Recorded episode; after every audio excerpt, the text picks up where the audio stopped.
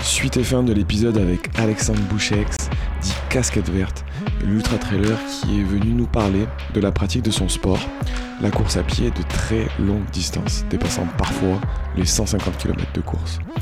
De quoi avoir donc un bon aperçu des exigences imposées par un tel effort. Et il a encore de très belles histoires à nous raconter, alors sans plus attendre, voici donc la deuxième partie de notre entretien avec Casquette Verte. Bonne écoute.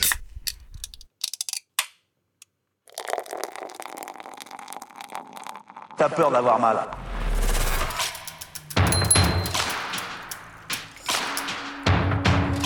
Une trompette.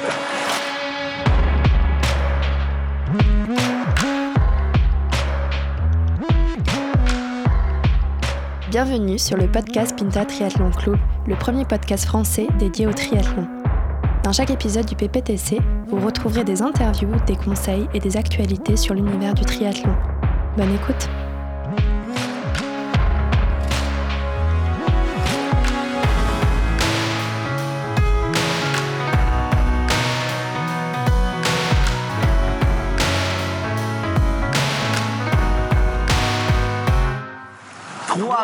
24 dans les... Mais même, même, si, même quand j'avais Pellegrini, avec ça, j'aurais craché dessus.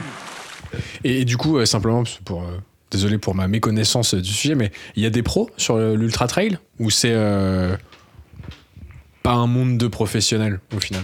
Mais en ayant écouté votre, ancien, votre dernier podcast sur le triathlon, je me suis rendu compte que le triathlon était peut-être plus avancé en termes de professionnalisme, et c'était peut-être lié au fait que la discipline soit olympique.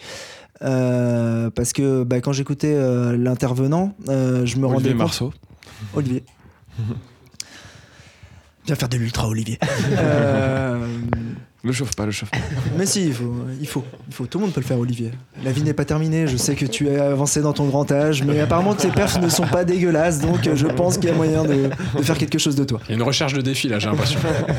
on aime bien titiller, c'est l'insolence. Il y a clash, il y a clash entre invités.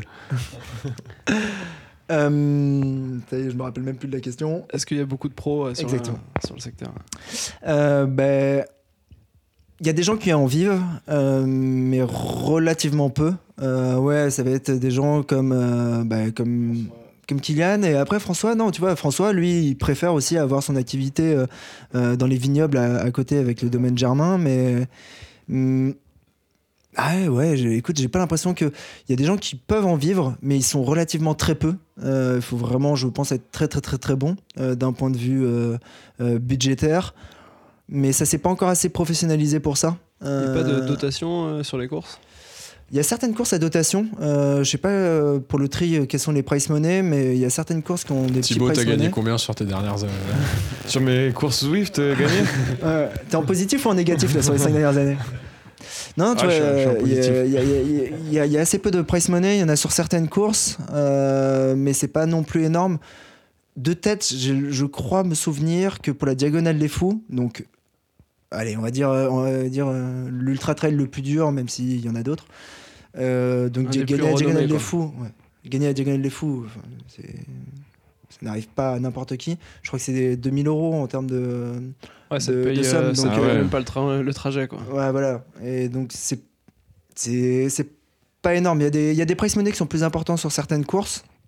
Mais euh, moi, en tout cas, j'en ai jamais gagné, en tout cas en, argent. Ce, ce qu'en vivent, c'est le sponsoring finalement, surtout. C'est complètement le sponsoring et, et peut-être ouais, les activités que tu peux avoir des à côté de tierces, des, choses comme des conférences, des bouquins. Du coaching, Et il n'y a pas de, de club de de trail comme il peut y avoir de clubs d'athlètes, clubs de triathlon et autres qui pourraient euh, salarier des, des athlètes par exemple ah, C'est pas assez professionnel, ça existe. T'as des, as des teams d'athlètes qui sont faites par les marques euh, en ouais, voilà, sponsoring. Euh, t'as des clubs d'entraînement. Je sais qu'à Paris, il y a la TTP, la Team Trail Paris. Euh, même s'ils commencent à faire des super scores, ils sont se traînent, je trouve. Ah non, non, non, non franchement. là, Là-dessus, il y a des gros parisiens, mais ouais, non, il n'y a pas encore ce cap qui est passé, euh, j'ai l'impression. Ouais, ça, va venir parce que c'est quand même un sport qui monte euh, je sais pas. fortement renommé quand même. Je sais pas, c'est un sport qui, ça fait un petit moment de plus en plus parler quand même. Ouais. Mais euh, ouais, c'est peut-être encore une étape. Bah, le triathlon a été télévisualisé et passé à la télé. ça y est, on, l'a vu passer. sur l'équipe, effectivement, c'est au JO. Il y a un Français qui a gagné. Qui est champion du monde Ouais. récemment. Mais ça reste encore confidentiel, même si c'est un sport qui a, la cote et qui marche Oui, bien. bien sûr. Enfin, si on compare euh, au marathon euh, ou la, course à pied, du coup. euh, Bah, Ça- on, ça on- on va dire voir, que le triathlon, tu vois, si tu fais une distance XS, S, M, c'est plus accessible à des gens, tu vois. Si tu pars sur un ultra trail, enfin bon, après il y, a des- il y, a des- des- il y a des distances plus courtes, effectivement, mais euh, C'est peut-être plus facile à médiatiser euh, une course d'une heure et demie en triathlon que 15 heures de. Et Bah, après, en fait, mais puis au-delà de ça, enfin, tu vois, même, euh, j'ai envie de te dire, d'un point de vue purement structurel, tourner, euh, enfin, filmer une épreuve euh, qui se passe potentiellement de nuit dans la montagne et tout, t'imagines le mec sur sa, euh, sur sa C'est- moto avec sa caméra, c'est Le compliqué. commentateur, il a le temps de c'est s'essouffler. Non, mais c'est c'est super dur, c'est c'est quasi exact- impossible à, à filmer et à retranscrire à la c'est télé, je pense. exactement ce que je voulais dire. C'est en fait structurellement. suit avec une caméra.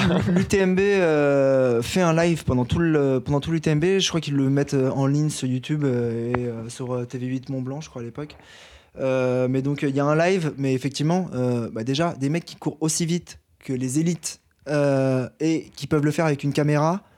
Ouais, Il sont y en a pas beaucoup, c'est rare, mais ils arrivent à le faire l'UTMB. Mais je pense que c'est des moyens qui sont énormes. Faut mettre des euh, drones Il peut-être. faut des, il faut des euh, drones, quoi. Et euh, il y a Salomon qui sur le Golden Trace Series, en fait, euh, sur une des courses, je crois que c'est Sierra Zinal, euh, qui est un format euh, un peu plus court, donc des formats 42 euh, km avec 3000 de dénivelé, mais euh, voilà, il y a des mecs en 3h, 3h30, ils arrivent à le faire. Enfin, des mecs. Euh, Kylian, Thibaut Barognan, euh, Marc Ouais, pas n'importe qui. pas n'importe qui. Mais ils avaient réussi à le retransmettre en live et en fait il y a une énorme infrastructure derrière, c'est-à-dire que bon il y a déjà les mecs qui courent très vite ou qui font du vélo très vite pour pouvoir filmer, que ça soit stable, que ça soit pas moche. Il y a euh, forcément une régie, mais surtout en fait c'est comme au Tour de France, c'est qu'il y a des avions euh, qui tournent au-dessus euh, de manière à pouvoir faire des relais du live. Et, euh, et je suis pas sûr que tout ça ça va ensemble, c'est-à-dire que ça va pas avec l'esprit trail qui est proche de la Bah, nature. ça- ça- donc, ça- Ouais, c'est- ouais, c'est pas dans l'esprit, ça demande beaucoup de moyens pour euh, pas beaucoup de- d'auditeurs, forcément. C'est euh, c'est surtout la durée des, des épreuves. hein. Tu regardes Et la, même, et la durée des épreuves même aussi le Tour de France, quand euh, l'épreuve est un peu longue, euh, ils prennent l'antenne un peu tôt, mais euh, il, il se passe rien pendant deux heures jusqu'à Mm. ce que ça commence. Mais non, mais C'est le compliqué, charmant hein. petit village. Mais c'est pareil, l'année dernière, il y avait la, la Coupe du Monde avec euh, les épreuves de, de triathlon Ironman et Alpha Iron. Ils n'ont pas, ils ont pas tout retransmis. Pourtant, c'est déjà une grosse licence et il y avait du monde, mais Ah, mais c'est long, quoi, en Ah bah ouais, temps c'est- horaire. trop long. donc euh, forcément, des Mm. formats, dès que ça dépasse, je pense, 2-3 heures de, de compète, euh, à part quelques mordus, euh, c'est compliqué. quoi. Je pense que après ça doit être les diffuseurs, les chaînes qui doivent, euh, qui doivent un peu bleu, pas y trouver leur intérêt. Donc, euh, bah, il y a encore Après, un peu vu- des trucs à construire. Vu ce qu'on a vu euh, pendant le confinement sur l'équipe 21, on les invite éventuellement à prendre les droits de ce genre d'épreuve. Moi j'ai kiffé hein, sur mon tapis, ils m'ont bien, ils m'ont bien accompagné avec euh, le Tour de France 93, euh, 94, 96, 97. Et euh, excuse-moi, je, re- je reviens sur les, tes meilleurs moments en course. Je t'ai peut-être préempté euh, euh, la chose en parlant de la Lyon-Saint-Élion, mais est-ce que tu avais d'autres courses euh, où tu as des meilleurs souvenirs, enfin, dont tu es plus fier, enfin, une course que, que tu aurais fini et... Bah, je pense que en fait c'est ma, doit être ma la Lyon Saint-Élion c'est un kiff parce que c'était une victoire sur un ultra et que j'aime beaucoup cette course Euh, et il y a le en fait il y a ma première victoire c'était le Mad Trail à Valmorel c'était un Très belle station, Très Valmorel. belle station, Ouais. tout à fait. Ah ouais? Des je, connaisseurs, sais pas, je suis passé trop vite. Je, je, Je me suis Ah, pas arrêté.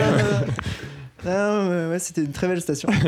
Euh, c'était une course de 62 km, je crois, avec euh, un peu plus de 3000 de dénivelé. Et, euh, et ben, en fait, j'ai fait la course tout seul, de, du sortie du village jusqu'à l'arrivée où je gagne. J'étais tout seul tout le long, parce que j'étais parti, ben, comme je disais, assez vite. Et. et j'ai kiffé ma course et et t'arrives et tu te rends compte que tu vas gagner ta première course et tu le sais 4 ou 5 km avant parce qu'il y a quelqu'un qui est venu te dire euh, au dernier pointage, euh, le mec il a une demi-heure donc euh, t'es vraiment large. Et donc c'était vraiment un kiff et surtout c'était un kiff absolu parce que ce jour-là c'était euh, c'était le jour de la finale de la Coupe du Monde euh, France-Croatie.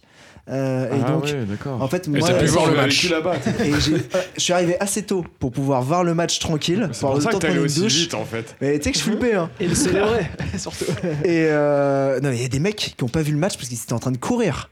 Oh là là. Euh, ça, ça c'était dur. Ou ceux qui ont traversé le village alors qu'il y avait le match. Donc personne ne les regardait, n'applaudissait. Bon, tout bah, le là, monde- tu traverses Ah le village, ouais. tu t'arrêtes au bar. Là, tu t'es tout seul bon, et t'entends les mecs applaudir, J'abandonne, j'abandonne.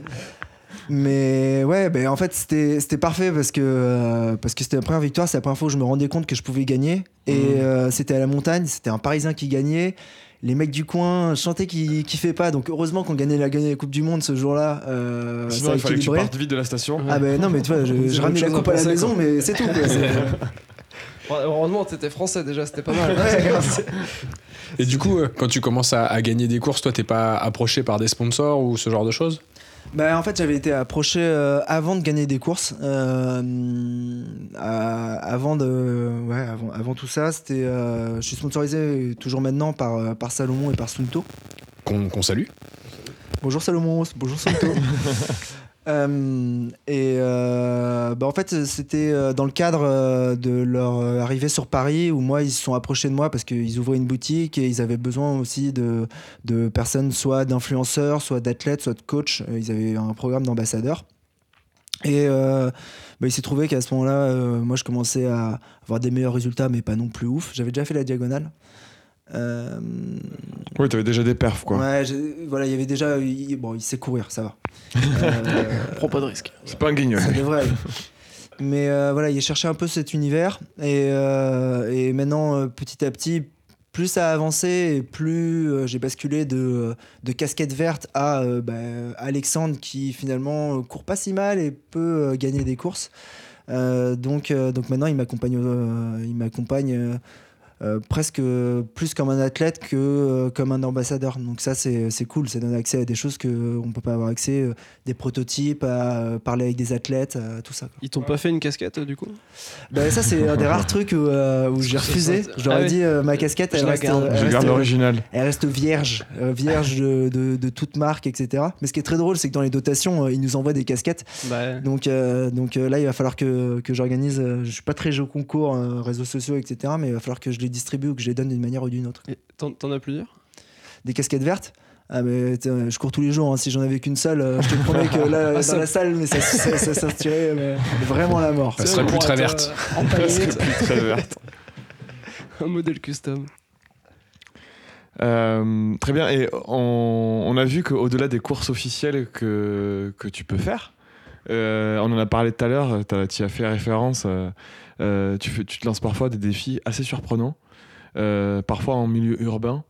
Tu penses à l'UTM Non mais tu, tu nous as fait, euh, tu nous as fait à un moment donné le, le tour du périphérique de Paris. Qu'est-ce qui s'est passé dans ta tête C'était les euh, maréchaux, c'était pas le périphérique Ouais, c'était Ouais, les enfin, maréchaux. c'était les maréchaux, maréchaux, soyons euh, précis, euh, Thibaut. Pas sur le périphérique J'avais parisien. en tête euh, l'Ultra Trail de Montmartre. moi. Bah, il y a- Ah oui, Ouais, effectivement aussi. il y en a- Enfin, déjà, il y en a plusieurs. il y en a pas euh, mal. Bah, en des fait, fois, tu te lances des trucs un peu fous, quoi. Enfin, J'aime bien les trucs un peu fous. Euh, après, il y a une raison à ça. hein, c'est que euh, bah, moi, si je veux m'entraîner à de l'ultra, il faut que je fasse de l'ultra. Et euh, bah, j'ai pas l'occasion de partir euh, dans les Alpes ou ailleurs ou dans le Jura tous les week-ends. Donc, au final, moi, je m'invente des ultras à côté de chez moi. Et moi, dans les trucs que j'ai pu faire, il y a trois fois le tour de Paris Voilà. par les maréchaux. donc 108 km, c'est ça? Euh, ouais, 103 je crois, parce que Cent- ça doit faire 34, 103. euh, 34 le tour en Et- 8 heures et des brouettes. Et si je me rappelle bien, t'étais pas parti pour faire ça Et tu te dis, tiens, je vais faire ça. Tu t'es arrêté à acheter de l'eau euh, dans des, dans des super. Bah, en fait, c'était euh, un ou deux jours avant, ou euh, si dans ma tête, c'était un ou deux jours avant, où je savais que le samedi, il était libre, et j'avais rien à faire ce samedi-là. Euh, personne à voir, j'avais pas trop de potes qui étaient dispo. Donc, Allez, je donc me suis couché Paris. un peu plus tôt le vendredi soir, et je suis allé faire trois fois le tour de Paris. Et, et au final, ouais, c'est vrai que ça fait un peu claquement de doigts, mais au final, c'était ça. hein. C'est les ravitaux, je m'arrêtais au franc prix pour acheter une bouteille d'eau. euh. Il faut Freeze, citer des mêmes- d'autres marques différentes ou pas euh, Monoprix Auchan, c'est bon, il y a trois marques. Carrefour. ouais. Mais euh, ouais, c'était vraiment ça, ça c'était vraiment, le délire. Après, tu vois, juste avant, deux jours avant le confinement aussi, je, je me suis fait un délire, c'est que j'ai fait l'aller-retour entre Paris, Meaux et Paris. Ah oui, j'ai vu ça fait aussi. Paris, Meaux, ouais. Paris, ça Ouais. fait 100 bornes. Ça me pareil, ça m'a pris la journée. Aller Et, chercher un petit bris pour. euh, eh, tout le monde m'en parle, mais je pense que euh, j'ai envie de, que ça devienne une course ce truc-là, parce que je, je trouve que le format Bah, est pas mal. Il n'y a pas beaucoup d'ultra sur Tu peux Paris. créer ta première course Et euh, bah, ce sera la deuxième. Ce sera La deuxième que je vais deuxième créer. Euh, mais ce sera peut-être la première officielle avec des autorisations préfectorales, parce que la première n'est pas autorisée. On n'en parlera pas. si, si, on va en parler. Euh, Ok, allons-y. Mais celle de euh, Paris-Mont-Paris, euh, ouais, effectivement, il y a le fromage et je pense qu'il y a un truc à faire, juste des formats aller, des formats retour et le cadre est sympa donc. euh, Bah, J'ai vu un mec qui a, qui a livré un Paris-Brest de Paris à Brest. Ah putain, c'est bon peux ça. avoir un truc à faire Mais en fait, il y a- ce que c'est aussi important quand tu te lances dans des trucs comme ça, c'est Tu qu'il faut qu'il y donnes ait de des idées là. Faut qu'il y ait de Ouais, l'humour. justement. Tu, tu mets un sac euh, Stuart pour faire ta livraison et t'es parti quoi. Et tu vas livrer un Paris-Brest. Ça te met quoi euh, Deux heures Ah, Paris-Brest, peut-être un peu plus, c'est quoi, il y a 500 bornes Après, facile. tu vois, on dit ça en rigolant, mais je crois que les premières courses cyclistes, elles sont un peu nées comme ça. Et D'ailleurs, je me demande même si le, la- le Paris-Brest, ça vient pas du nom d'une course cycliste ou un truc comme ça, sponsorisé par Michelin ou quelque chose comme ça. Il me semble que c'est un peu l'histoire. Paris-Roubaix, ça euh, doit être une histoire comme ça. Bah, euh, L'histoire y du a- marathon, c'est le mec Ouais. qui est allé Oui, faire il y a- le il y a message. toutes les courses nées de, de, de, de, de moments un peu déjantés comme ça en disant des, des défis qu'on se lance. euh. Tous sauf une, qui est donc la dernière euh, qu'on a créée, qui est l'Ultra Trail Montmartre. Euh, donc déjà, euh, rien que le nom, Ultra Trail et Montmartre, euh, c'est voilà, c'est une honte. C'est toi qui as initié ça Et co- combien de bracelets t'as dû acheter pour faire la course? C'est la vraie question. C'est pas faux que, c'est pas faux qu'en plus, ils- je sais pas si tout à l'heure, ils sont toujours là. hein. Il y a- il y, a plus de touristes, mais eux, ils sont là. Ils vendent des bracelets. Euh, mais le délire, en fait, c'était. euh, ben, on picolait de la bière avec, euh, avec deux, trois potes trailers. Et euh, on s'est dit, euh, ben, nous, on n'a pas de montagne, mais on a des idées. C'était un peu ça euh, le truc. Et on aimerait faire euh, 10 000 mètres de dénivelé positif dans Paris. On a regardé un peu la topologie. Bon, il n'y a pas grand chose. La côte de Ménilmontant, mais bon. euh, Voilà, euh, c'est un peu juste. Et en fait, on a regardé plusieurs endroits et on a vu, euh, on a calculé euh, que pour atteindre 10 000, bah, il y a des endroits où il faut faire 250 bornes. C'est juste pas possible, même en faisant des allers-retours. euh, ça va prendre trop de temps. Et donc, on a vu que le meilleur endroit pour créer ce truc-là, c'était à Montmartre, sur les escaliers qui sont juste à gauche de la basilique. Et donc, il fallait les faire 271 fois pour pouvoir faire le truc. Et sur le papier, en fait, on se dit. Pourquoi pas. Euh, Enfin, on le tente quoi. On le mais, tente. mais non, idée. pas pourquoi pas. je, je me On parle. sait pas Non. que c'est possible, on sait pas si c'est possible, on sait pas si c'est impossible non plus, et donc on le tente. Et donc euh, on s'est dit, quitte à le tenter, on va essayer de créer un petit peu une course. Et ce qui est drôle, c'est que dès la première année, je plus, j'avais une cinquantaine de personnes qui ont demandé à s'inscrire, donc j'ai dû euh, limiter les places. Euh, Ça fait trop de monde dans les marches sinon. Exactement, c'est parce que en fait la difficulté de cette course euh, c'est un peu sur le principe de ce que fait Laz avec la Barclay, c'est j'essaie de rendre ça le plus dur possible. Donc j'organise ça deux jours après Noël de manière à ce que Tout le monde soit blindé. exactement, c'est que t'es pas pu très bien t'entraîner parce que c'est l'hiver et surtout bah, tu viens de te bouffer du foie gras, du champagne, etc. Donc forcément t'es pas bien. Et euh, on se lance le jeudi soir à 22h. On tape la première nuit dehors. Généralement, les conditions météo, là, ça fait 2-3 ans qu'on se tape, 3 ans qu'on se tape de la pluie euh, assez atroce. Et le lendemain, le plus dur, c'est qu'en fait, cet escalier, il est rempli de touristes. Et donc, eux, ils savent pas que ça fait euh, déjà depuis 22 heures hier, donc ça fait euh, 10 heures que tu es en train de monter et descendre les escaliers. Puis ils comprennent pas surtout. Et Attends, parce que vous la faites de nuit. bah, tu pars à 22h et euh, la première année, Guillaume Artus, ce grand arrêt, a réussi à la terminer. Donc il y a un mec qui a réussi à la terminer la première année, c'est tout. Euh, il l'a terminé en 24 heures et des brouettes, 25 heures. Euh, donc 25 heures d'escalier. C'est voilà, il faut. Je, bah, je sais passer pas. une c'est- sacrée semaine. Non mais pour, pour- pour moi, pour moi ça paraît normal en fait. C'est bizarre. Mais pour moi ça paraît normal. Peut-être que Bon, ça paraît pas normal pour les gens, mais euh, Oui, pas- voilà. si, si, ça va. c'est pendant 25 heures tu fais un escalier sans t'arrêter, monter, descendre, monter, descendre. Et D'accord. euh, Donc t'as trouvé des potes aussi, euh, aussi déjantés, non, mais quoi. ce qui est dingue, c'est que euh, j'avais trois potes juste- où on avait lancé le délire. La première année, on le fait. Il y a une vingtaine de personnes qui, a- qui viennent. Il y a un seul mec qui va au bout. Euh, Oui, et les autres, et quoi Ils flanchent Pourquoi, pourquoi Ah, ils vont pas au bout? Ils, sont à bout, quoi. Va 25 heures d'escalier, c'est pour Ah, ça qu'ils vont pas au bout. moi, moi, je me suis arrêté. Ah oui La première année, je me suis arrêté après 175 allers-retours. Euh, je crois que j'avais fait ça en 13 heures, un truc comme ça. Le lendemain matin, il était 11h du mat. Ça faisait une nuit que je me faisais rincer par la flotte. Là, il commençait à y avoir les, les touristes euh, japonais, chinois, Qui américains, revenaient. allemands euh, qui débarquaient. Donc, il fallait slalomer en plus. Non, non, mais qu'est-ce que je fous là? Enfin, euh, merde, je prends le métro, je rentre chez moi, quoi. C'est trop près en fait. Ça te donne presque même. envie Ouais, d'abandonner quand c'est trop près. c'est ça. c'est Par pas rapport faux. à ce que tu disais tout à l'heure sur euh, l'Afrique que- du Sud, euh, c'est trop simple. Ouais. Et, euh, et là, au final, la troisième édition, l'année dernière, j'ai eu 470 demandes d'inscription et je limite à 20 places. Euh, donc euh, ça commence à être un délire. J'ai même des mecs qui m'envoient des messages en message privé en mode ouais euh, qu'est-ce que je pourrais faire pour avoir une place guest etc. Je fais, non non non non non non, non non venons pas là quand même. Mais non mais ça devient un délire et là et les gens pour l'instant j'ai pas encore lancé les inscriptions. Je pense que je vais faire une méthode d'inscription un peu bizarre où il va falloir Un, un peu, un peu juste, quoi. un peu à la lase, non, mais il va falloir soit trouver comment me contacter, soit etc. Euh, je sais pas encore. Il faut que j'invente ça. Peut-être que. Faut que tu la rendes officielle pour que tu puisses avoir au moins Ouais. 50 places, quoi. Ce que je disais tout à l'heure, en fait, c'est je, je veux pas la rendre Attends. officielle. Attends, on va parler à Hidalgo. on va parler à Hidalgo. On va, Oui. on va faire, on va Anne, rendre ça officiel. Bah, Attends, on verra. Ah, mais parce que si- oui, on- déjà, on- déjà, on va- est, on est dans l'entre-deux tours. on, va, on va voir qui va être élu. Ça peut être un programme de campagne. mais, euh, mais ouais, non, c'est une difficulté parce que effectivement, en fait, c'est c'est quand même un truc ultra. C'est-à-dire que le, le premier mec qui l'avait terminé la première année, il a mis 25 heures, euh, il a fait 10 000 mètres de dénivelé. Mais en fait, en réalité, ça fait 11 165. Et. C'est pas cool de mentir sur les, euh, sur les dénivelés. tu dis 10 000 Non, et t'en mets je me 11 suis 000. pas mentir, euh, en fait c'est- je me suis planté. Pour la petite histoire, je me suis planté. C'est la première année, j'avais tout calculé sauf les deux rangées de marche en haut. Donc j'avais annoncé 10 000 pour 271 allers-retours. Et en fait, on a regardé nos montres, il, m'a reparlé trois semaines après. Ah, il y a Anne Hidalgo qui appelle. Elle nous ok. entend. C'est du live. Elle nous entend. Euh, Apparemment, elle est OK. Et on a checké les dénivelés et en fait trois semaines après on s'est rendu compte que je m'étais planté sur le calcul et qu'en fait 271 allers-retours ça faisait 11 000 mètres de dénivelé mais bon on n'était plus à 1500 mètres de près donc, euh, donc ça a augmenté mais ouais non elle est pas autorisée parce que en fait c'est vraiment un truc qui est Trop touristique. trop touristique cet endroit, c'est imprivatisable, Ouais. euh, ou du moins pas sur la durée que nous on le voudrait. Et, euh, et même si. Voilà, euh, c'est un appel lancé à la mairie de Paris, mais si euh, vous me l'autorisez, euh, Je dirais non. je dirais non parce que c'est quand même vachement plus cool en mode système D euh, et qu'on fait ça à l'arrache. Et le petit côté à l'arrache, ça donne, ça donne un peu du goût au truc. Et après, j'ai conscience que juridiquement parlant, il y, a des, il y a des responsabilités, il faut faire attention. Euh, Non, mais c'est une sortie entre potes, quoi. mais euh, globalement, c'est pas- exactement ça le principe. C'est moi, je n'organise rien. Euh, à aucun moment, euh, on parle T'as- d'organiser. Je donne rendez-vous euh, à des potes et puis on Ouais, fait des... euh, non mais attendez on court pas hein. on marche dans l'escalier c'est tout Mais du coup, là, tu disais, tu pars à 22h, il y a 25 heures de course, par exemple, pour, pour cette épreuve-là.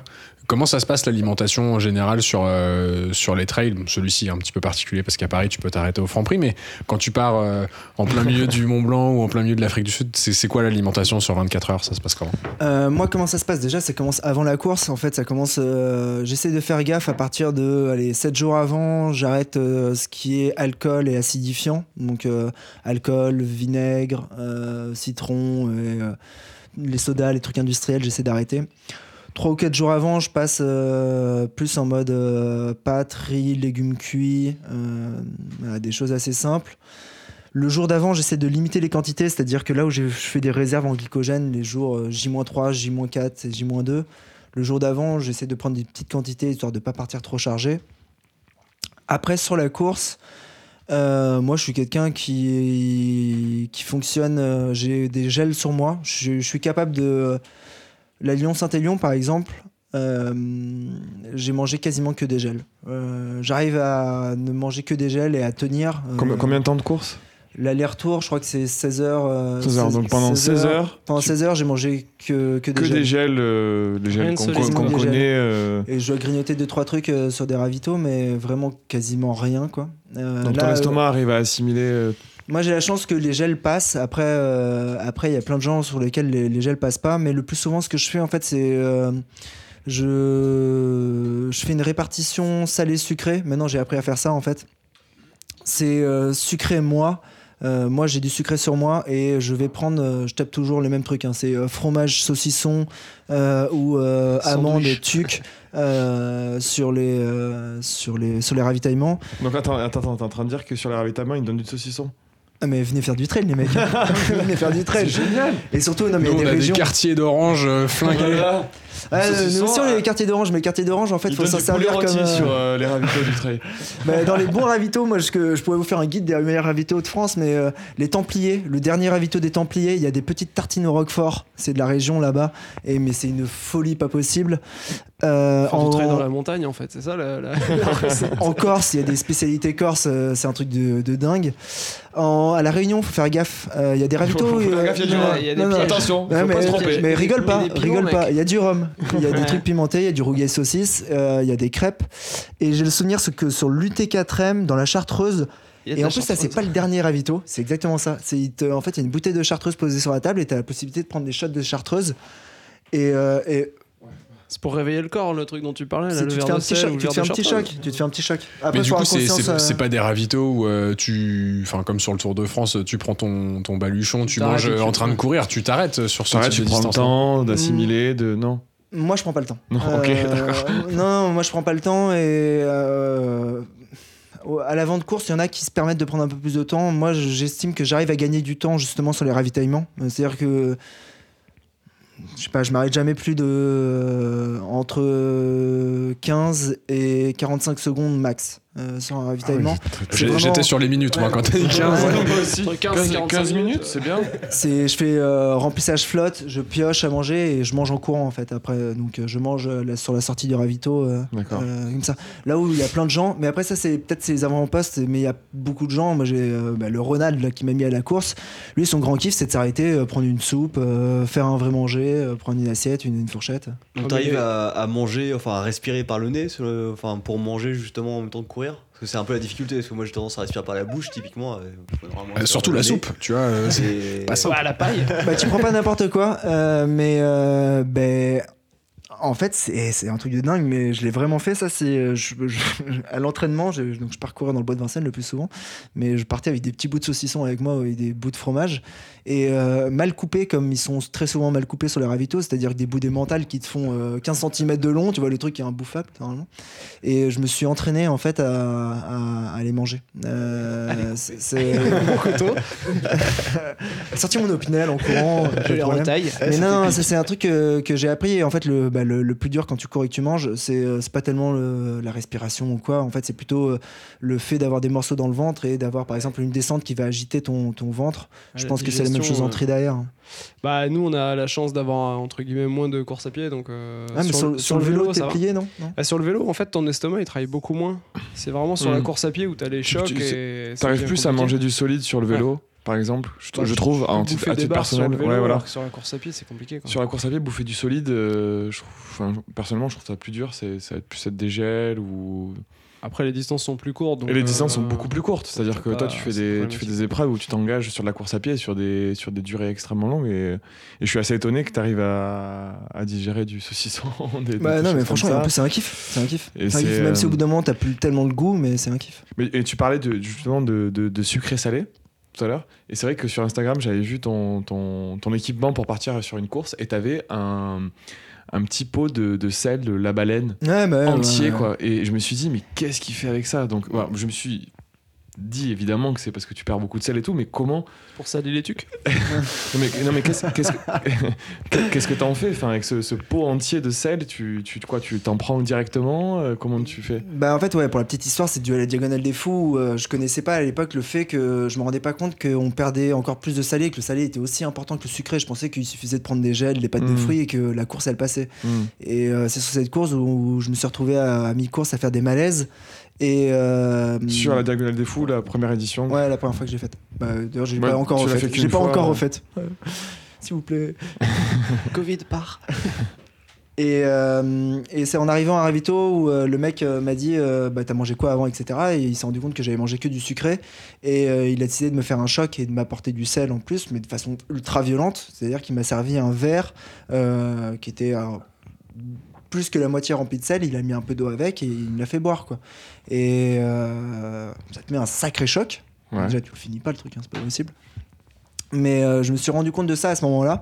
Et depuis maintenant, ben, je mange beaucoup plus salé en course parce que je, je perds énormément Avec de la sel. transpiration, beaucoup de Avec sel. la transpiration, il y a pas mal de courses où j'ai terminé. J'ai le souvenir après le- les Canaries. J'arrive, j'ai pris une photo. J'ai du sel comme dans les marais salants sur tout le visage. Sur le visage, ouais, je, peux, je, peux- je peux nourrir une famille pour un dîner. C'était ignoble, mais c'est vrai.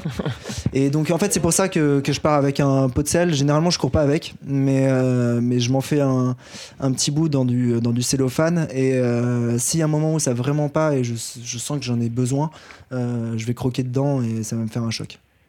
Ok, et, et- et tu parlais aussi de l'alimentation, euh, je reviens un peu dessus, euh, en dehors des courses, enfin, t'en en as parlé rapidement, mais tu disais 7 jours avant, quoi. 7 jours avant, tu vas. Sinon, le reste, c'est. Si- Sinon, le- le Euh, reste du bah, temps, sinon, le reste pour du temps, je fais l'entraînement, tu- vraiment, vraiment n'importe quoi. Euh, D'accord. Non, je fais vraiment n'importe quoi, je surveille pas.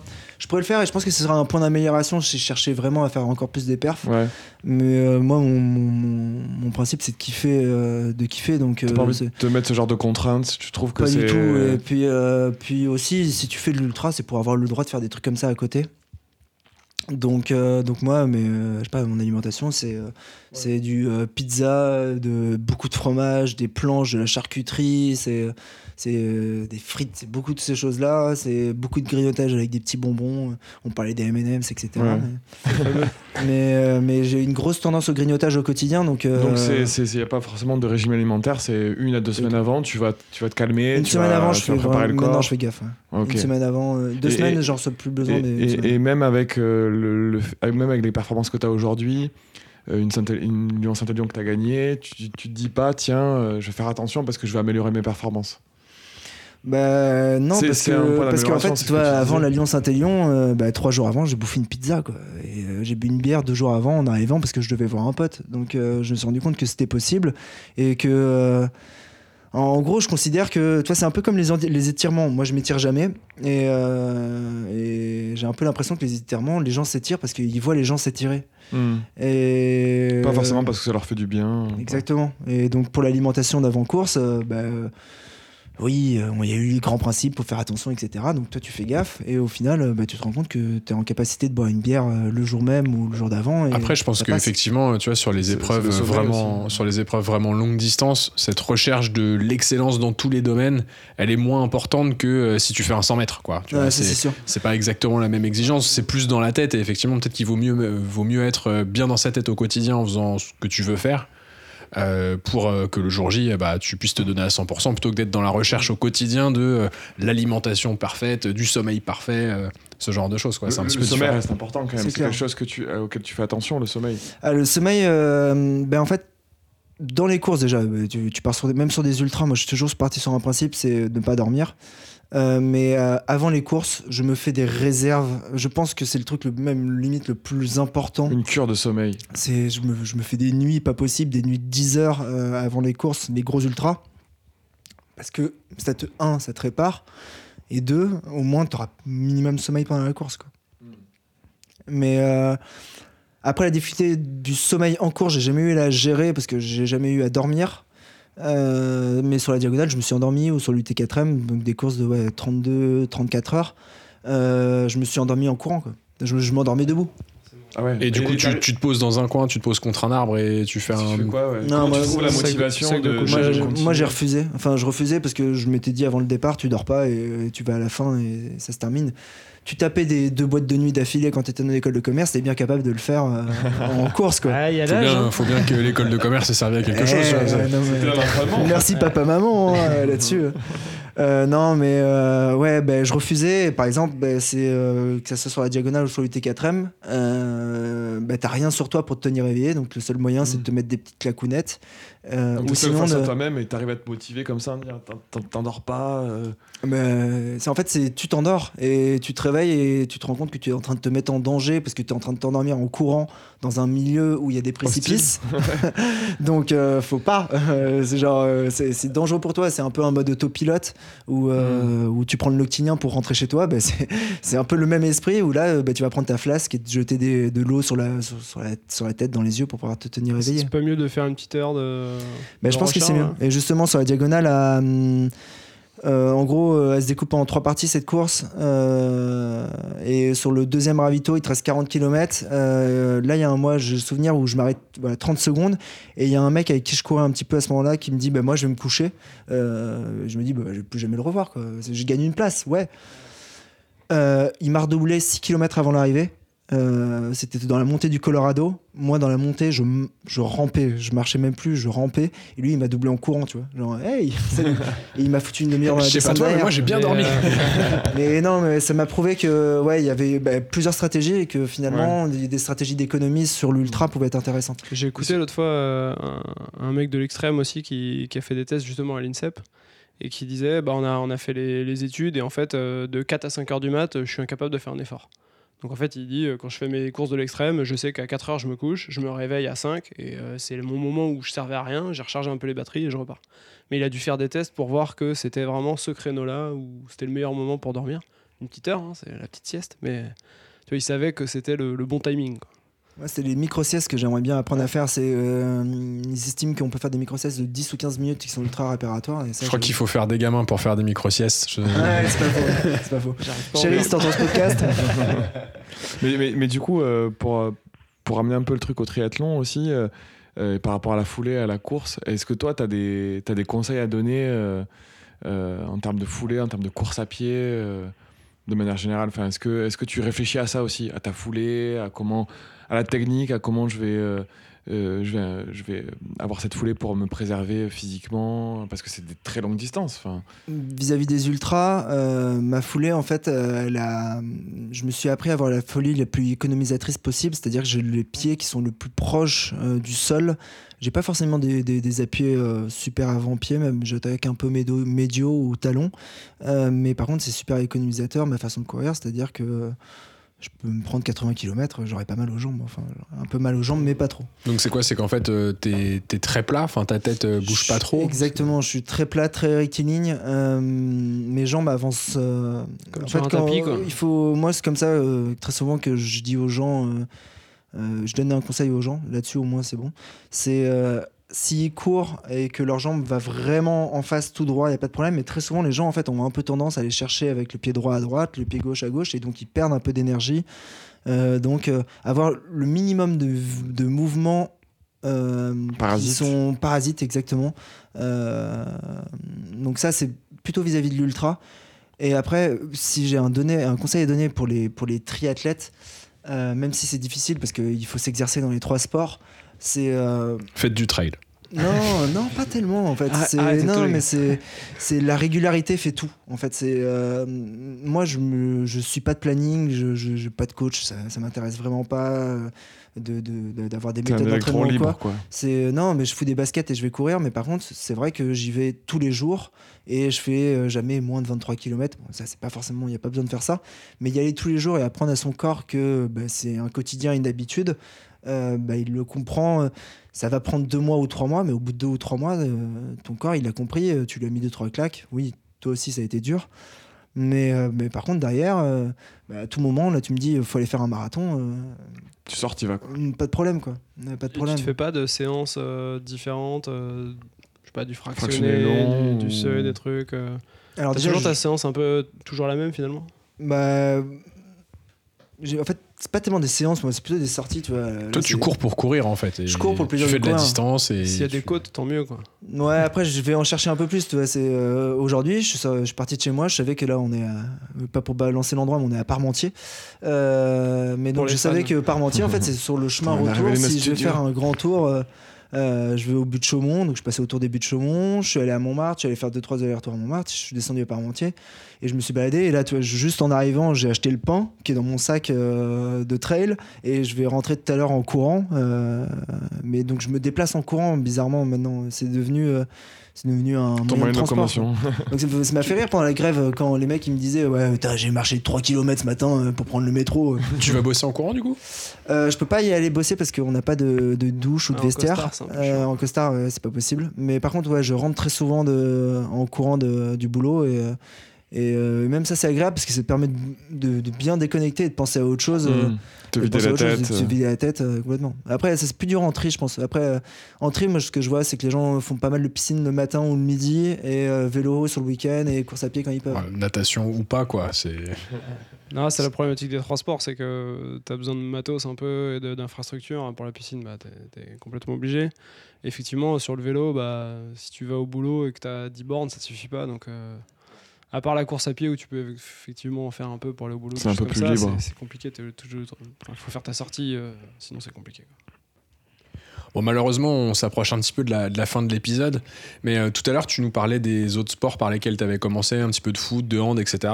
Est-ce qu'aujourd'hui, tu t'intéresses à d'autres sports? Est-ce que tu as le temps de t'intéresser à, à d'autres sports? Pas forcément le triathlon, mais euh, Bah, tu regardes des matchs de foot, euh, ce genre de choses Alors, euh, PSG, ouais. en, en- en faire, non. Ouais, effectivement, je regarde beaucoup de matchs de foot. Je regarde le PSG. En plus, cette année, on a, on a passé, on est en quart, donc, euh, donc dommage que la compétition n'existe plus. Ça fait longtemps qu'on n'a pas été encore partir, qualifié hein. au 14 mai. C'est- Donc ouais, beaucoup de foot. Euh, après, ouais, non, j'aime bien regarder euh, généralement euh, les grosses compétitions, les JO, les sports qui m'intéressent. Donc c'est pas mal le handball, le skate, le cyclisme.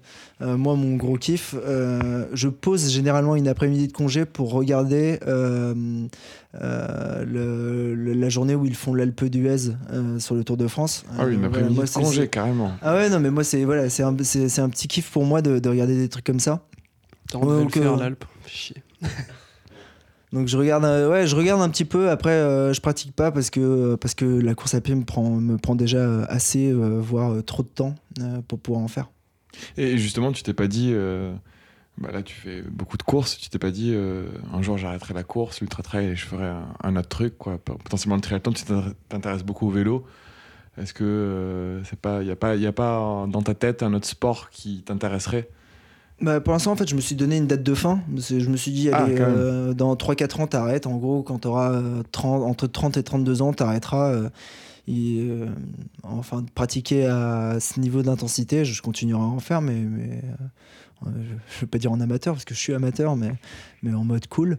Et ouais, le triathlon, ça m'intéresse. J'ai envie d'en faire un. En fait, c'est juste pour. euh, et c'est là, les triathlètes vont pas aimer, mais euh, c'est juste pour, euh, pour prouver que pas. ouais. pour prouver que c'était pas c'est pas si compliqué que ça quoi genre euh, on peut faire des perfs même si euh, même si on s'entraîne pas trop dans ce délire après euh, mon gros problème c'est que je pense que sur le vélo euh, je vais perdre quelques places mais ça va le faire en course à pied ça va aller là-dessus Oui, pas trop d'inquiétude Fais gaffe, t'as l'air quand même assez, assez léger sur la course à pied. Ouais, On va pas t'affoler, mais c'est autre chose. Mais par contre, sortir de l'eau, enfin déjà, euh, bah, enfin ouais, je pense que mon problème c'est que je serais disqualifié. Je sais pas s'il y a une barrière horaire pour la flotte, mais, si. euh, Ouais, il y en a une. mais là je risque d'être très limite. Moi, ce qui m'intéresse, ouais, c'est le Norseman. Le Norseman, forcément, euh, il fait rêver pas mal le monde et euh, la, le coup, le- la petite couleur des t-shirts, je crois que c'est le blanc quand on y arrive et le noir, non, le Non, noir quand on y arrive. C'est Ouais. le noir si tu. Bah, c'est notre premier épisode hein, Et, euh, euh, avec Pierre. Ben forcément, ça me donne envie. Ça me donne envie d'aller d'aller chercher ce t-shirt noir. euh, au- autant pour moi, pour le kiff de découvrir ce truc-là, que euh, que euh, par insolence, en revenant sur ce mot-là, de, de venir dire, bah regardez, c'était pas si compliqué. Quoi. Bah, Pierrick veut se lancer dans la diagonale des fous, donc euh, Ah ouais? peut-être un truc Ouais, à c'est faire. c'est vrai en Ah plus. on va faire des échanges de bons procédés. Il va m'apprendre à nager et je vais lui apprendre à courir après 16 heures de. So- de Sophie, si tu nous écoutes, Sophie, la, la compagne de Pierre Hig. C'est vendu.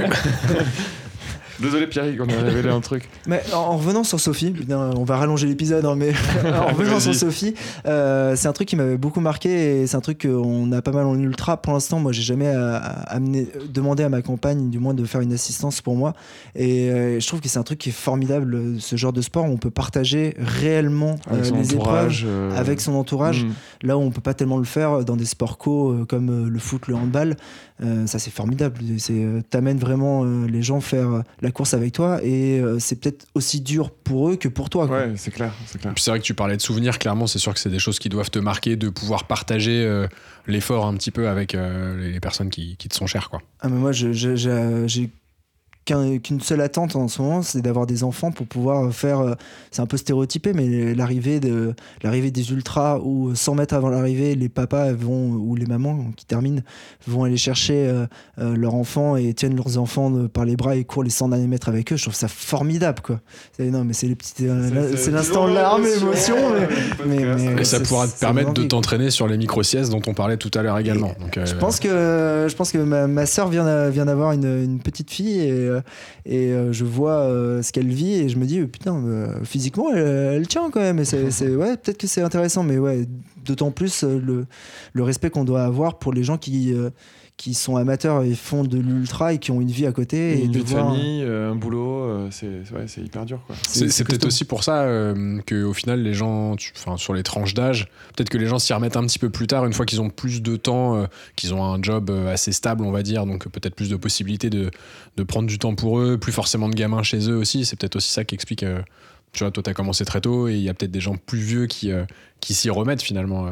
Ouais, c'est clair. Je pense que euh, on la grosse partie des gens, ils ont pas entre 30 et 40 ans le moment où tu as des enfants qui sont en bas âge. Ils sont plutôt euh, juste, euh, juste après euh, les 40 ans, quand, quand ça commence à se débrouiller tout seul et qu'on peut aller s'entraîner le matin, le soir, partir un week-end sans, sans avoir des problèmes logistiques de famille derrière. Donc oui, Puis surtout, tu, tu déclines moins sur les sports d'endurance avec l'âge.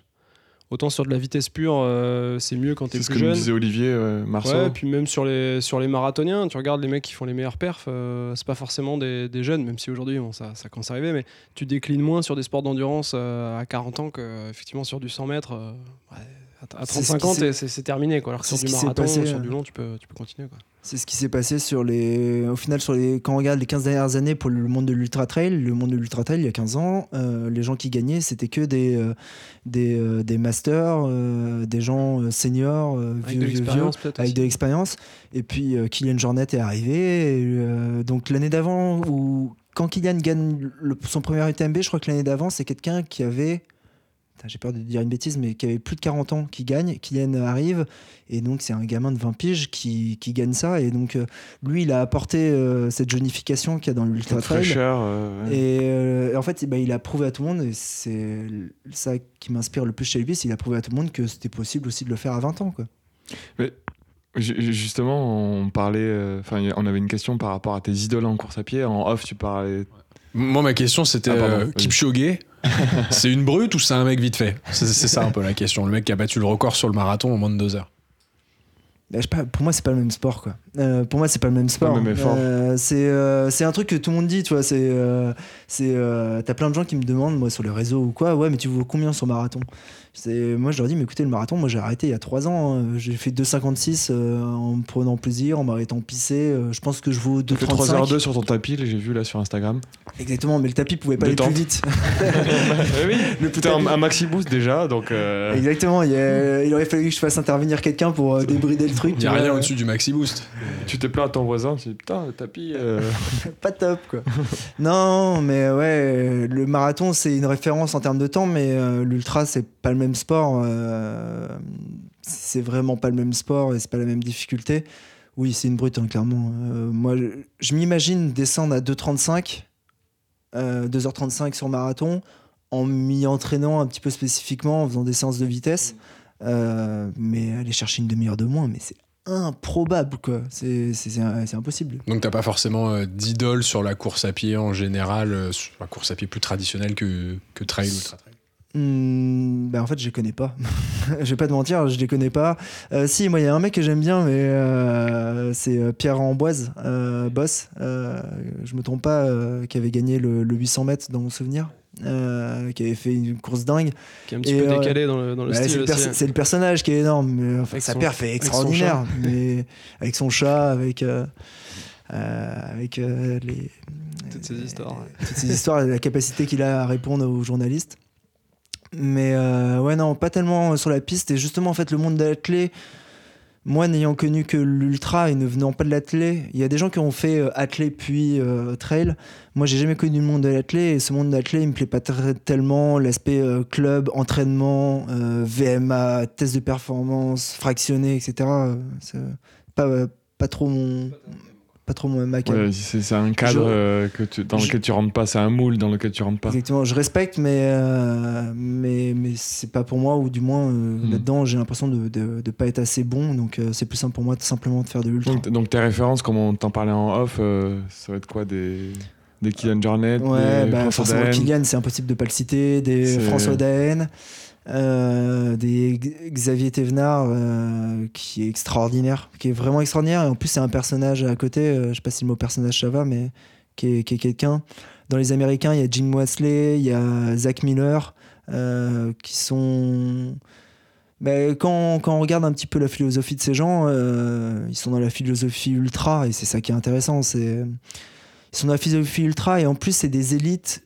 Ils ont la capacité de gagner les plus grandes courses au monde, donc euh, oui, il y a une certaine rigueur, mais il y a de la folie en eux, Mhm. donc, euh, donc ça, c'est Il y a un formidable. grain de folie, quoi. Ah, c'est formidable. Et euh, oui, Tu Olivier. Petit point musique, c'est ça? Petit point musique, c'est Ouais, c'est important de savoir ce que t'écoutes parce que déjà, faut savoir quelle marque d'iPod t'as euh, pour pouvoir courir pendant 25 heures avec de la musique. Ça, c'est la première question. Et ensuite, quelles sont tes playlists? Parce Alors, que 25 euh, heures, c'est long pour une playlist. Euh, effectivement, je suis insolent, euh, j'ai aucune règle, etc. Mais je respecte les règles en course et en compétition. Et la FFA euh, veut que la course est interdite euh, le plus souvent dans les courses. Donc même si elle est en ultra tolérée. euh, Pas de en- musique euh, pour- Je, en compétition, je ne mets jamais euh, de musique, euh, jamais d'écouteurs, etc. Par contre, à l'entraînement, je me gave. hein. Oui, Euh, tu fais des petites stories, j'ai vu avec des, des, des, ah, des- des ça, morceaux, ça m'a bien fait marrer parfois. J'adore, j'adore la. Tu vas égayer ma journée. J'adore la musique. euh, la musique, je sais pas si elle m'adore moi, mais, euh, mais je, suis, je suis à fond dans. Je suis un gros kiffeur des années 80, 90, 2000. Euh, un peu moins les sons récents, mais j'en écoute quand même.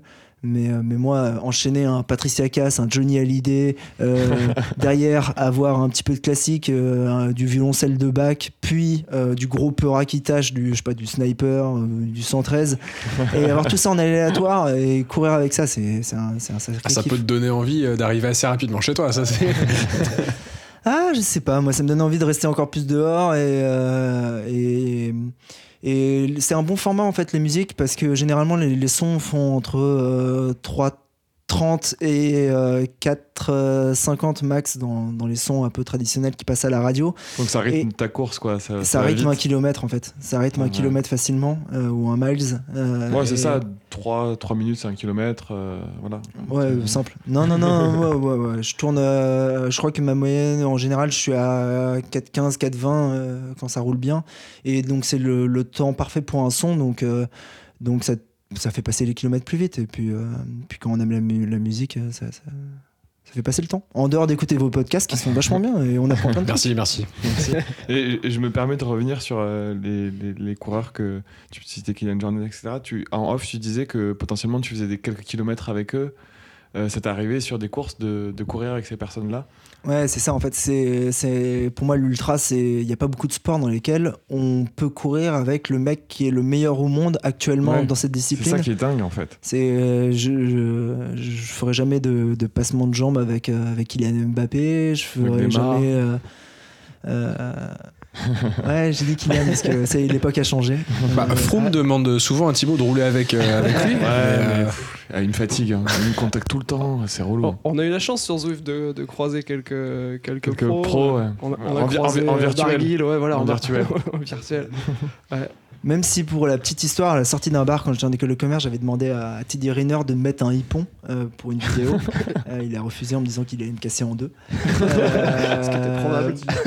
Gentiment, mais, effectivement, voilà, sur, aujourd'hui. sur l'ultra, euh, sur l'ultra, c'est formidable parce que tu t'inscris à une course.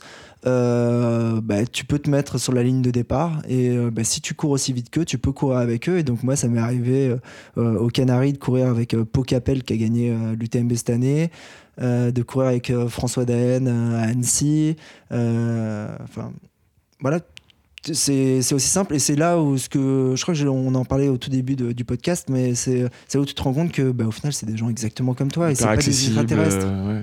C'est pas des extraterrestres, c'est un humain comme toi. Mm. Il a deux jambes, deux bras et bah, toi aussi tu es capable de ce que lui il a fait. Euh, suffit d'en d'en- d'en donner les moyens. Mais en tout cas pendant la course, Tu le suis un moment, puis après il s'en va quand même. bah, très souvent, il, ouais, euh, très souvent, il y a un moment où euh, bah, tu, tu- tu- tu lui dis bon, on se revoit, on se revoit hein, à plus tard, ciao, bonne course. Mais ouais, et après, bon, c'est comme toutes les, les idoles qu'on peut avoir, on a une forme de respect par rapport à eux, et donc euh, ils sont entourés de ça. Euh, donc tu cours avec, mais tu as plutôt l'impression que tu as la chance d'être avec eux, alors que dans la réalité, en fait, pas du tout. Ça, ça me fait penser au, au marathon de Paris, là, il y a, il y a deux ou trois ans, où il y avait un, un amateur qui s'était mis euh, dans un satellite et qui avait couru quelques. Bah, c'est un mec de la TTP, euh, c'est un mec, euh, c'est Alexis, je crois, de la TTP, qui. euh, qui est un très bon coureur. Hein, Mais il il est un super coureur parce que bah, il s'est mis dans le satellite. Faut déjà il avoir avait le déjà droit ses chronos, ouais. d'avoir euh, le satellite. Et ouais, effectivement, il était passé et il avait couru, dans mon souvenir, les premiers kilomètres aux avant-postes, Ouais, devant il les Kenyans. Et euh, dans mon souvenir, Montiel, euh, Monsieur Montiel sur, euh, sur FR3. Ouais. euh, de- Bernard. Bernard Montiel. Euh, Il l'avait un euh, peu descendu. l'avait un peu descendu, alors que, bah, enfin, déjà, faut avoir le droit, il faut avoir la capacité de faire ce qu'il a fait. Et Ouais. lui, il a fait ça en se marrant, mais il a un très très gros niveau. Quoi. Ouais, et puis c'était pas du tout un manque de respect, au contraire, c'était pour pouvoir euh, courir avec les idoles et, et le faire sur quelques mètres, enfin, quelques centaines de mètres, mais ouais.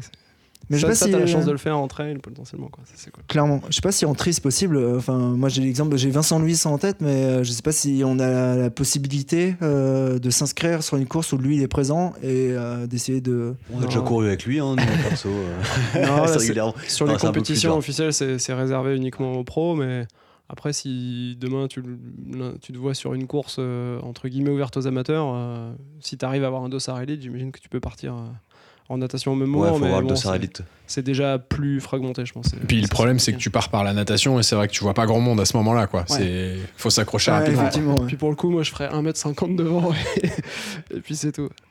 Mais ouais, on sent que c'est plus difficile déjà d'accès, euh, de, de pouvoir discuter, ne serait-ce qu'avec les triathlètes euh, pro, c'est un peu plus compliqué.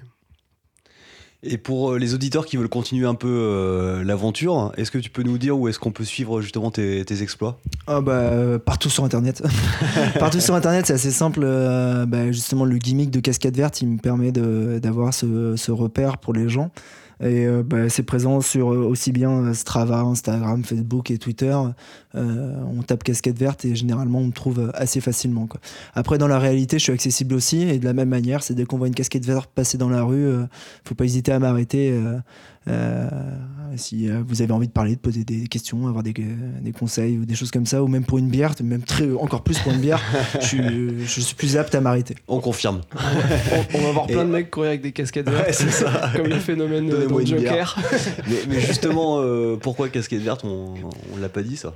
Ouais, bah, casquette verte, c'est en fait c'est un truc de départ où euh, à la base, bah, un peu comme tout le monde, je prenais des selfies à la fin de mes, euh, de mes courses et je les postais. euh, et donc j'étais transpirant et pas beau. Et une copine m'a fait remarquer que qu'elle en avait marre tout simplement de voir ma gueule. Et donc bah, j'ai commencé à prendre une photo cette casquette. Cette casquette, elle, en fait, elle venait de quelques années de BDE et j'avais une réserve dans la cave. Je courais tout le temps avec et je l'ai pris en photo en me disant bah, personne peut en vouloir à une casquette. Et donc désolé, hein, je te cite, Lauriane. Euh, J'étais un peu niqué sur ce coup-là, mais, euh, mais au moins tu pouvais rien me reprocher. Euh, et euh, c'est parti de là-dessus, et puis euh, ça a bien accroché, les, les gens ont kiffé. Et moi, ça me permettait aussi d'avoir une double vie, et de continuer cette double vie. D'un côté, Alexandre, euh, chef de projet système d'information, et euh, casquette verte Ultra Trailer. Quoi. Le super-héros. Ah, je suis pas sûr, j'ai un peu encore du mal.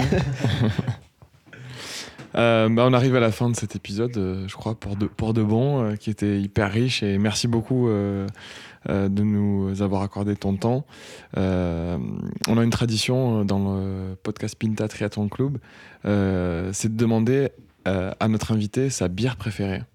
Alors, c'est quoi ta bière préférée à toi? Euh, bah, c'est très difficile parce que euh, effectivement je suis un gros gros buveur de bière. Euh, généralement moi j'aime plutôt j'aime plutôt les, les brunes ou les ambrées. Après C'est bah, technique, ça, on sent l'amateur. mm, ouais, non, non, non. Euh, je suis très sur les bières ambrées. Mais pour avoir écouté forcément votre podcast plein de fois. euh, je me suis dit que ce qu'il fallait parler, c'est en fait plutôt une, une bouteille à la mer. C'est euh, Ma bière préférée, en fait, c'est une bière que j'ai bu qu'une seule fois quand j'étais euh, euh, en Belgique, euh, que j'ai bu au, au Delirium. C'était une bière euh, qui s'appelle, euh, le, a priori, le Floris Cactus. Euh, Floris Cactus. c'est une bière verte euh, qui est au cactus. Et euh, euh, bah, déjà, elle est verte. Curieusement. Bizarrement, à part euh, enfin, c'est de- dans certaines fêtes de la Sainte-Patrick où ils te mettent des colorants et Oui, après euh, tu. dégueulasse. euh. Voilà, c'est atroce. Mais celle-là, elle est verte naturellement, elle est au cactus, elle est incroyable. Et donc, s'il y a quelqu'un qui nous écoute, qui sait où on peut en acheter ou en consommer sur Paris, euh, bah, Envoyez-nous un euh, message. C'est important. Au, euh, Très 7, important. Au 732 32. Mais euh, non, non, ouais, euh, cette bière-là, parce que je l'ai bu qu'une fois et au final, euh, son exception fait que euh, j'en ai gardé un très bon souvenir. Donc, euh, Tu l'as bu dans un contexte particulier, peut-être? Ah ouais, c'était un voyage étudiant que j'organisais. Ah, d'accord. où notre QG était donc le Delirium Bar, euh, un bar à Bruxelles où il y a euh, plus de 3000 bières à votre. euh, Bien sûr. Faut que tu ailles voir euh, rue Saint-Maur, il y a une petite épicerie où ils font que de la bière là, et le mec est spécialiste, il a peut-être ça dans, son, dans sa réserve. Dans un petit run, tu Ouais, t'arrêtes. ça doit être euh, au- aux alentours du 90 euh, rue Saint-Maur. C'est bon à savoir. Bah écoute, merci beaucoup. Euh, c'est tout pour cet épisode. Euh, comme d'habitude, on vous invite à nous suivre sur euh, Instagram. Jogi, je me tourne vers toi, l'Instagram. Ah putain, j'ai- du mal à le dire à chaque fois. Hein. à te PPTC, ouais, j'ai j'ai du mal encore une fois. Et sur Strava, sur nos comptes respectifs ou sur le compte, le compte du club. PPTC-tri. Voilà, celui-ci, tu le maîtrises. Et également sur notre site, pptc.fr, pour, nous, pour nous retrouver, nous suivre. Le compte Strava, casquette verte Ouais, casquette verte partout, le compte Strava. Et euh, ben, a priori, on a parlé un peu comme en off. Donc, euh, donc je vais aller regarder vos, vos coms préférés. Je vais essayer d'aller vous les voler tranquillement. Je pense que t'as rien à voler. Clairement. Ouais, c'est bon. Ah, Peut-être une course claquée au fin fond de la Bretagne, euh, derrière chez mes parents. Merci à tous. Merci À beaucoup. très bientôt. Et n'oubliez pas que L'important, l'important, C'est le club. Allez, bisous. Bisous, ciao.